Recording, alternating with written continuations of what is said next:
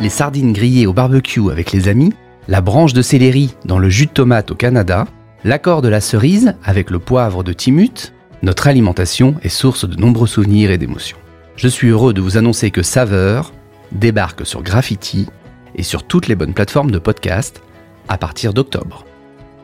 Chaque mois, nous plongerons dans les souvenirs gustatifs de mes invités. Des mots, des aliments, des plats et des émotions. Une émission pour vous donner envie de passer à table ou au fourneau. Saveur, à vos papilles, une émission qui vous fera saliver.